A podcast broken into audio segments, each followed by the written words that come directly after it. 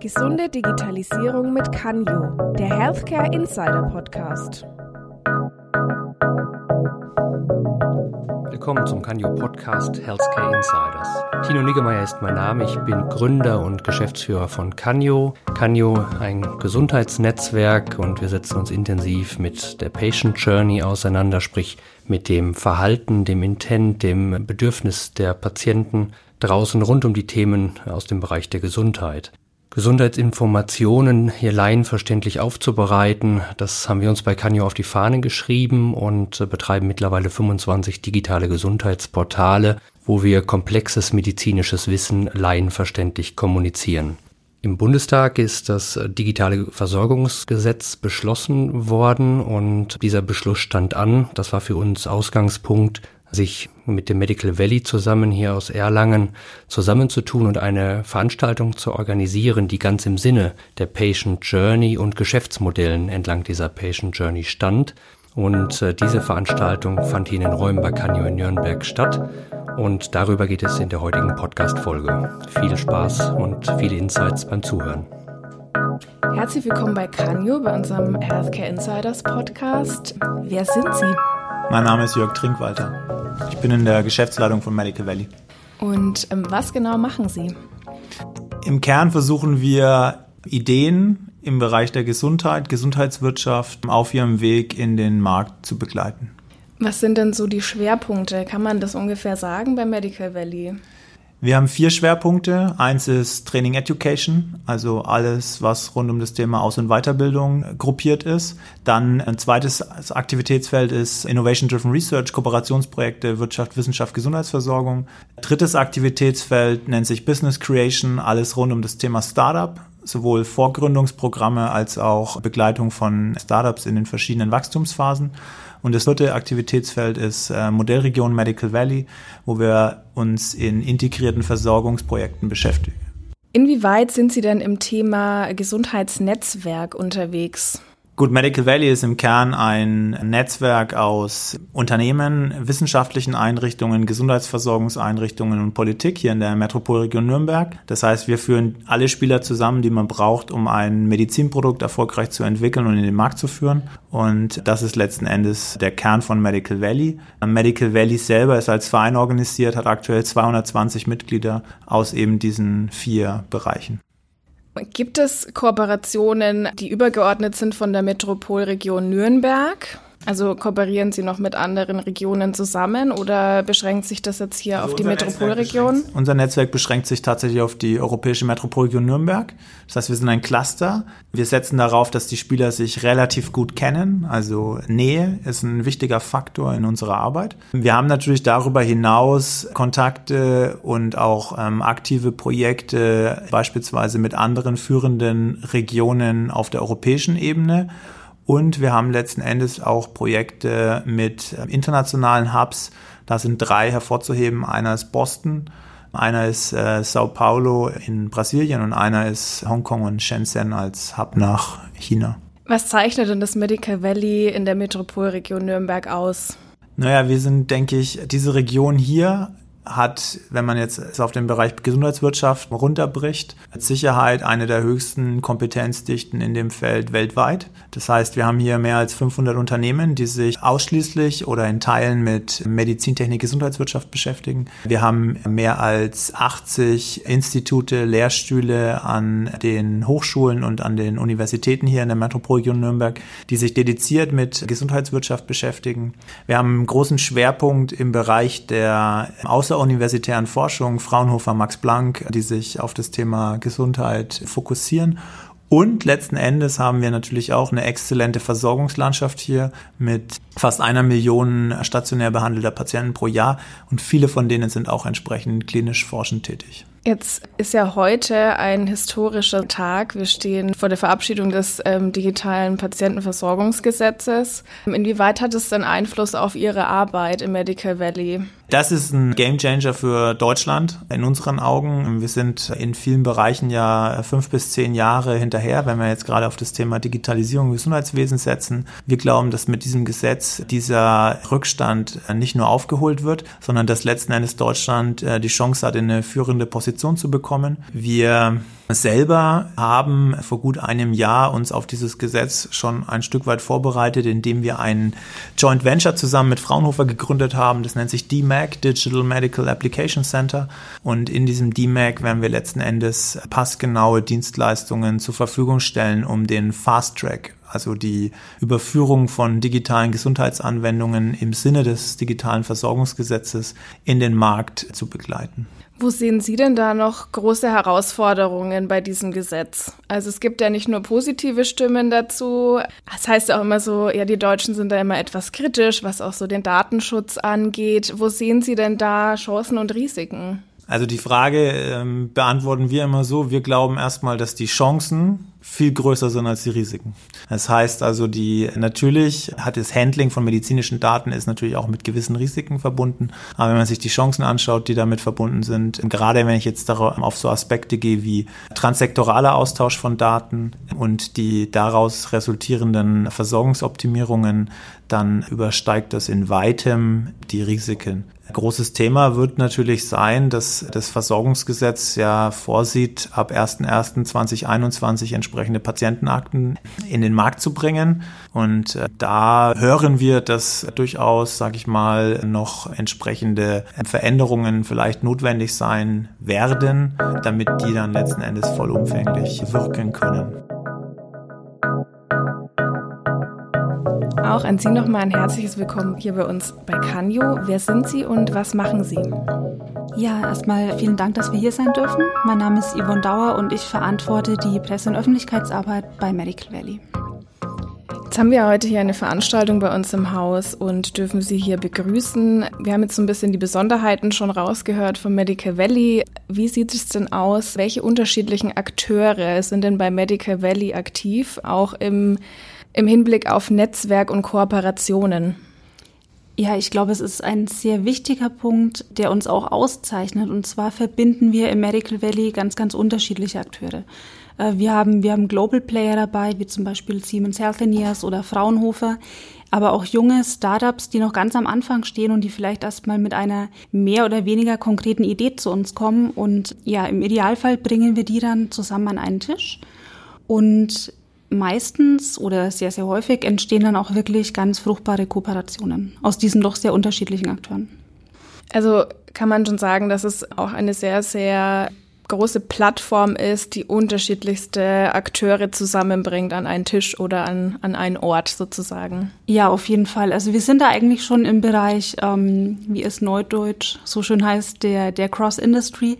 Das heißt, es sind Player aus dem Bereich Pharma dabei, genauso wie aus dem Bereich Politik, aber eben auch Forscher oder eben junge Startups, die noch gar nicht wissen, möchten sie dann eher in den Bereich Distribution gehen oder dann doch eher in den Bereich Forschung. Also das sind wirklich ganz, ganz unterschiedliche Akteure dabei, die wir aber quasi verbinden können und für die wir eine gemeinsame Plattform bieten. Wie kann man sich das vorstellen? Wie organisieren Sie dieses Netzwerken und diese Plattform? Also wie kommen diese unterschiedlichen Akteure zusammen?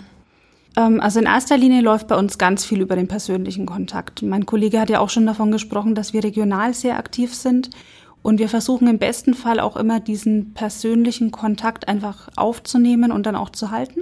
Und ich denke, dass dieses Event heute auch ein ganz tolles Beispiel dafür ist, dass wir ähm, es auch schaffen, Menschen wirklich hier an einen Tisch zu bringen. Wir haben jetzt hier ein Startup aus New York dabei, wir haben äh, DMAC dabei, wir haben das digitale Demenzregister DigiD mit an Bord. Also eigentlich sehr unterschiedliche ähm, Akteure, die eben doch einen gemeinsamen Nenner haben und wir versuchen wirklich immer persönlich mit den Leuten in Kontakt zu kommen und dann auch persönlich weiterzuarbeiten. Wie hilft Ihnen speziell die Digitalisierung, um dieses Netzwerk auch voranzutreiben? Also in erster Linie ist es so, dass wir zwar regional sehr aktiv sind, aber dass wir auch im Bereich der Internationalisierung unterwegs sind. Und da ist es natürlich schon wichtig, dass wir gewisse digitale Vorteile auch nutzen können, weil einfach dieser Kommunikationsaustausch viel schneller zu bewältigen ist. Und wenn wir dann wieder den Fokus auf den Patienten richten, da haben wir dann schon die Erfahrung gemacht, dass zum Beispiel jetzt vor allem beim digitalen Demenzregister, dass da auch viele Vorteile genutzt werden können, die dann letzten Endes eben auch dem Patienten und den Angehörigen zugutekommen. Also nicht nur uns, sondern wirklich auch ähm, der Zielgruppe, die wir ja auch erreichen wollen, unter anderem, nämlich eben Patienten und, und Bürger. Also würden Sie sagen, dass diese Internationalisierung, nenne ich es jetzt einfach mal, und auch ähm, der Austausch mit vielen ähm, Netzwerken, jetzt nicht nur in der Metropolregion, dass das auf jeden Fall ein Vorteil ist für Patienten? Ja, definitiv, definitiv.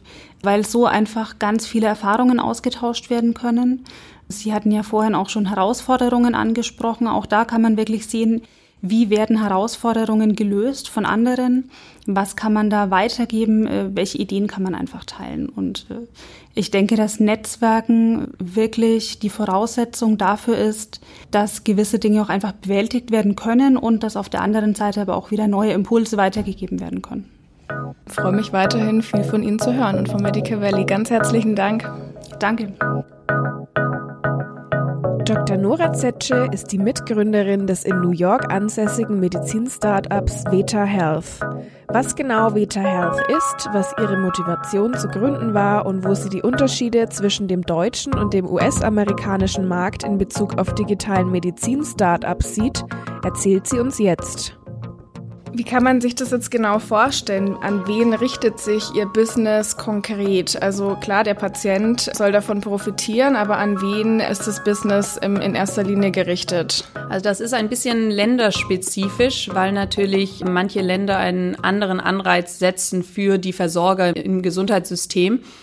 Und in den USA wurde unser System zunächst direkt an Krankenhäuser und Krankenhaussysteme verkauft, die darauf abgezielt haben, die Qualität der Versorgung zu verbessern und das Ganze bei einer höheren Effizienz. Und letztlich geht es aber natürlich sowohl in den USA wie auch hier darum, dass man eigentlich die Kosten insgesamt für das Gesundheitssystem reduziert und eben auch die Kosten bei der Versicherung reduziert. Und somit hat eigentlich die Versicherung dann den größten Nutzen daran, wenn wir Patienten besser versorgen. Sie haben ja in New York das Unternehmen gegründet. Gab es da irgendwelche Gründe dafür, dass Sie in die USA gegangen sind? Ja, also da gab es einige Gründe. Der Hauptgrund war wahrscheinlich 2013 Obamacare, nämlich zum einen, dass dort die elektronische Krankenakte eingeführt wurde als Pflicht und zum anderen eben auch, dass die Erstattung von den Versicherungen für Dienstleistungen der Versorger an die Qualität der Versorgung gebunden wurde. So wurde dann ein Druck entwickelt für die Versorger, um wirklich zu gewährleisten, dass dem Patienten nach der Behandlung es auch wirklich gut geht. Also dass sobald er die, die Türen verlässt, galt es dann weiterhin ein Auge auf den Patienten zu haben und hier auch eine Qualität nachweisen zu können. Und das ist natürlich letztlich unser oder daran ist unser Geschäftsmodell aufgebaut. Wenn man jetzt vergleicht den US-amerikanischen Markt und ich will mal sagen den europäischen Markt, der natürlich, das kann man natürlich nicht ähm, global jetzt sagen, aber was sind denn so hier in Europa die Länderunterschiede oder die größten Unterschiede im Vergleich zu den USA? Also wahrscheinlich liegt der größte Unterschied hier im schönen Deutschland, weil wir doch sehen, dass zum Beispiel die skandinavischen Länder, Spanien, England, diese Länder sind eigentlich schon deutlich mehr in Richtung der amerikanischen Denkweise gerückt. Also zum einen Value-Based Care, eben diese Bindung von Erstattung und Qualität, aber zum anderen eben auch eine gewisse Offenheit gegenüber Digitalisierung, gegenüber den neuen Trends und Innovationen. Und das ist in Deutschland schon nochmal ein anderes Thema, beziehungsweise wir befinden uns einfach auf einem ganz anderen Stand, weil natürlich hier gibt es keine elektronischen Patientenakten oder beziehungsweise keine Pflicht dafür. Noch und nicht, ja. Noch nicht. ähm, und dadurch sind die Gegebenheiten ganz andere und es ist einfach schwieriger, hier wirklich etwas an den Markt zu bringen. Also Sie kommen aus Deutschland. Was würden Sie sich denn für Deutschland oder das deutsche Gesundheitssystem im Hinblick auf die digitale Transformation im Gesundheitswesen wünschen? Zwei Sachen. Zum einen würde ich mir wünschen, dass eben diese ganz klare Trennung zwischen stationärer Versorgung und ambulanter Versorgung etwas aufgeweicht wird. Ich weiß, warum es die gibt, also auch um Kosten ein wenig niedrig zu halten, aber letztlich kann natürlich keine ganzheitliche Versorgung stattfinden, wenn die Bereiche so wahnsinnig getrennt sind. Zum anderen würde ich mir wünschen, dass eben tatsächlich ein Anreiz gesetzt wird, die Qualität der Versorgung zu verbessern, dass es nicht mehr darum geht, jede einzelne Leistung zu vergüten, sondern wirklich darauf zu achten, ist denn das, was der Arzt anbietet, bringt das den Patienten weiter und, und hilft das wirklich an jeden Patienten? Wir haben jetzt schon über Unterschiede gesprochen, die den US-amerikanischen europäischen Markt angeht. Ähm, wie schätzen Sie denn so die Akzeptanz von Patienten und von, gut, Patienten werden wahrscheinlich jetzt nicht so viel mitbekommen, aber auch von Ärzten beispielsweise in Deutschland ein, wenn Sie jetzt sagen würden, Sie würden hier ein Rollout machen?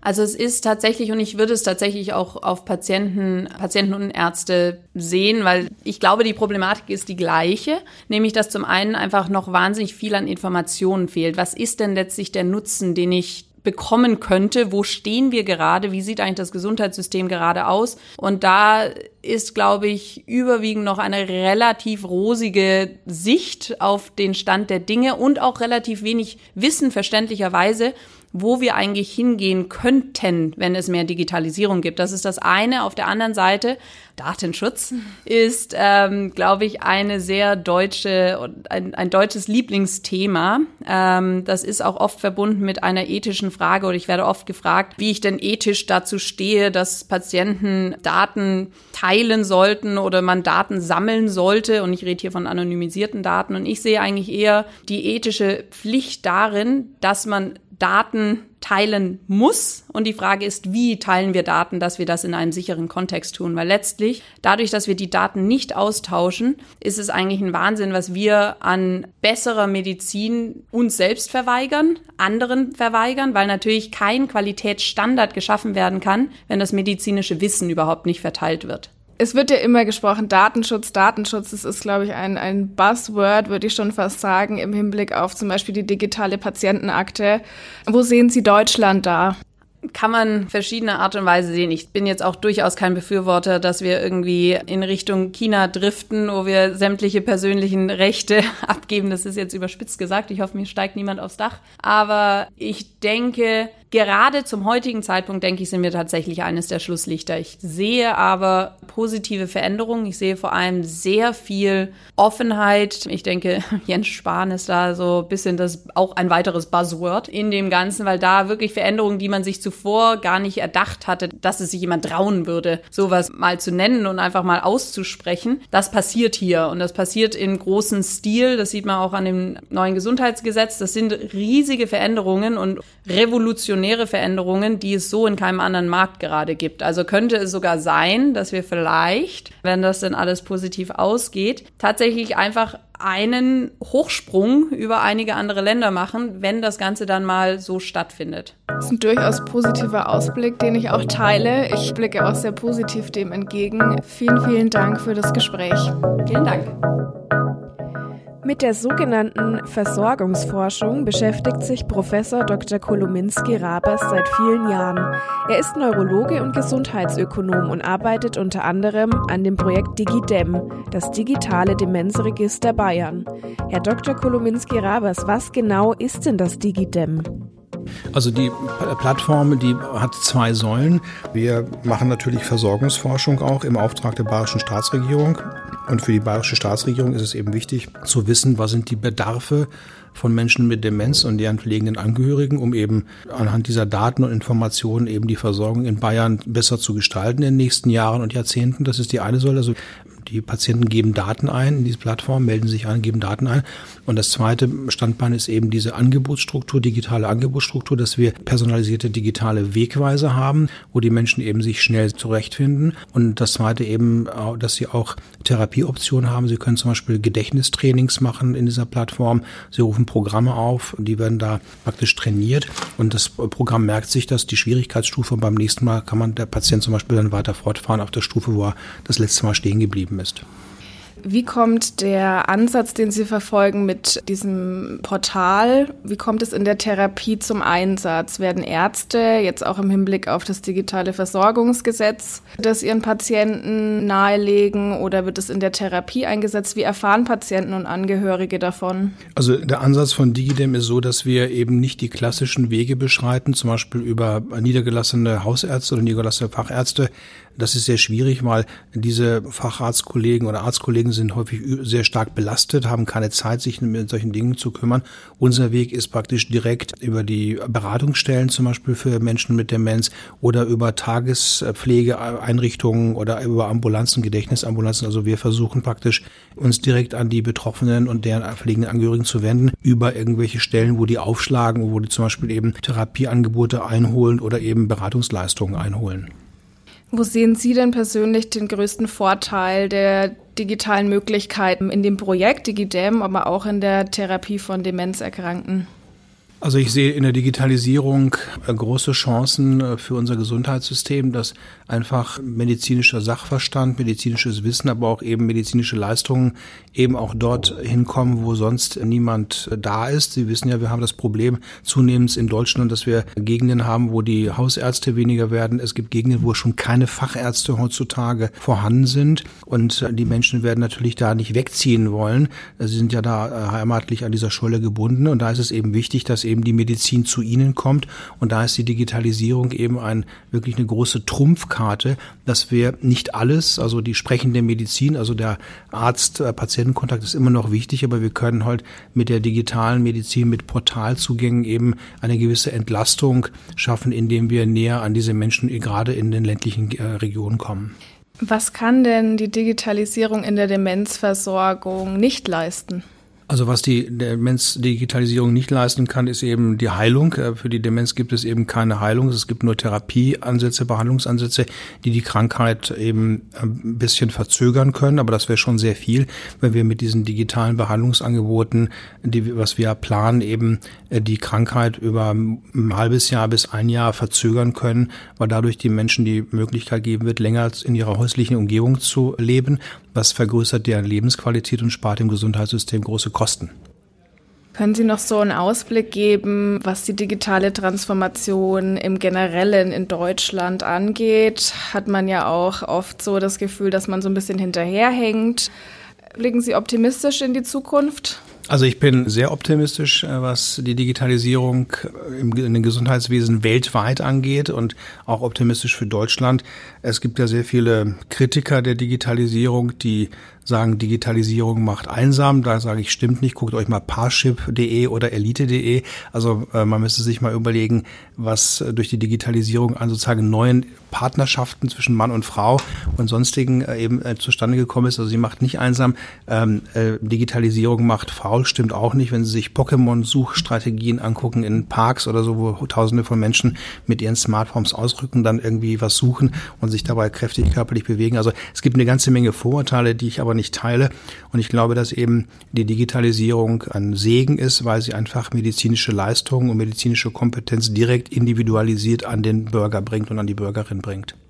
Vor allem der Punkt, den ich persönlich immer sehe, ist auch das Teilen von Wissen. Das ist, glaube ich, auch ein ganz zentraler Punkt. Auch Sie sind in der Forschung aktiv, was da einfach noch viel, viel Vorteile für den Patienten und für die Versorgung auch angeht.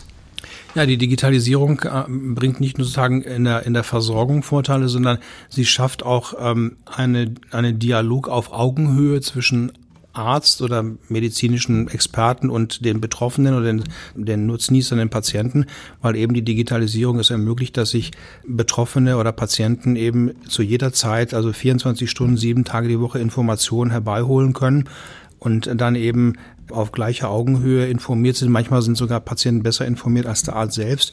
Und dadurch wird eben diese Ungleichheit, Wissensungleichheit zwischen Arzt und Patient, sagen wir mal, eingeebnet und was man als Shared Decision Making, also geteilte Entscheidungsfindung, der Patient kann viel besser eben dann beurteilen, wenn er gut informiert ist, was für ihn gut oder schlecht ist und kann dann auf Augenhöhe eben äh, gute Entscheidungen für seine zukünftige Gesundheitssituation treffen. Das ist auf jeden Fall etwas sehr, sehr Positives. Vielen, vielen Dank für das Gespräch. Wir bleiben optimistisch und es bleibt spannend. Professor Dr. Jochen Klucken ist Neurologe und Spezialist für Parkinson. Als technisch und digital denkender Mediziner ist er unter anderem Leiter für sensorbasierte Bewegungsanalyse an der FAU Erlangen. Gemeinsam mit seinem Kollegen hat er tragbare Sensoren für Parkinson-Patienten entwickelt. Wie kann Technik so angewandt werden, dass sie dem Patienten hilft? Wie kann die Digitalisierung im Versorgungsalltag beispielsweise durch Technik helfen und inwieweit ist das digitale Versorgungsgesetz positiv, vor allem für Unternehmen?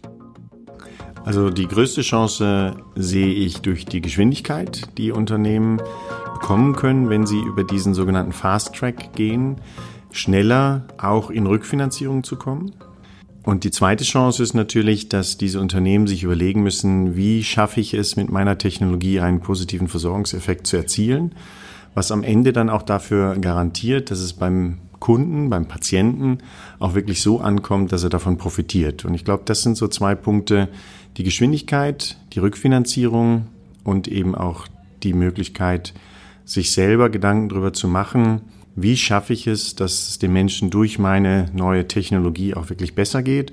Und das sind die Punkte, die in dem Gesetz aufgegriffen wurden und auch wirklich als relevant herausgestellt werden. Wir sprechen ja jetzt viel über ähm, Förderung von Unternehmen, aber wie glauben Sie gerade mit dem Hintergrund als Mediziner, wird es von Ärzten tatsächlich dann anwendbar sein und wie wird ja die Akzeptanz sein, diese Dienste auch anzuwenden?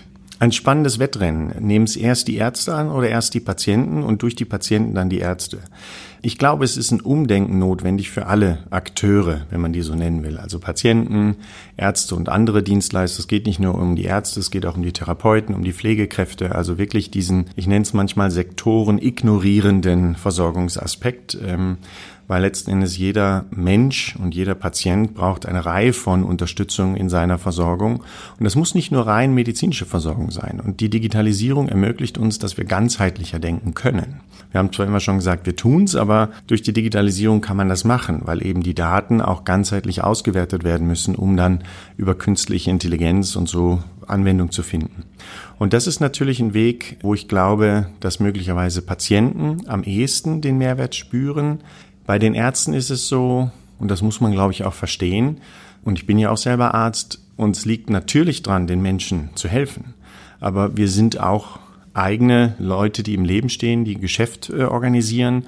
Und im Augenblick sind viele Niedergelassene natürlich alles auch kleine Einzelfirmen. Und die müssen auch gucken, dass sie über die Runden kommen. Sicherlich nicht schlecht über die Runden kommen. Aber da sind Geschäftsmodelle, die wir durch diese digitalen Technologien ändern werden. Und Änderung geht nicht immer mit einem Hauruck-Verfahren, sondern sehr viel Vertrauen und auch sehr viel Wollen, das zu tun. Und das bedarf so einiges. Und zwar eben von allen Teilen dieser Gesellschaft, weil wir doch in unserem heutigen Gesundheitssystem sehr viele eingefahrene Strukturen haben, die dadurch begründet wurden, dass wir eben keine Behandlungserfolge, keinen positiven Versorgungseffekt, keine Ergebnisqualität in der Medizin im Alltag zugrunde legen können, sondern letzten Endes eigentlich nur die Leistung bezahlen, egal ob sie ankommt oder nicht.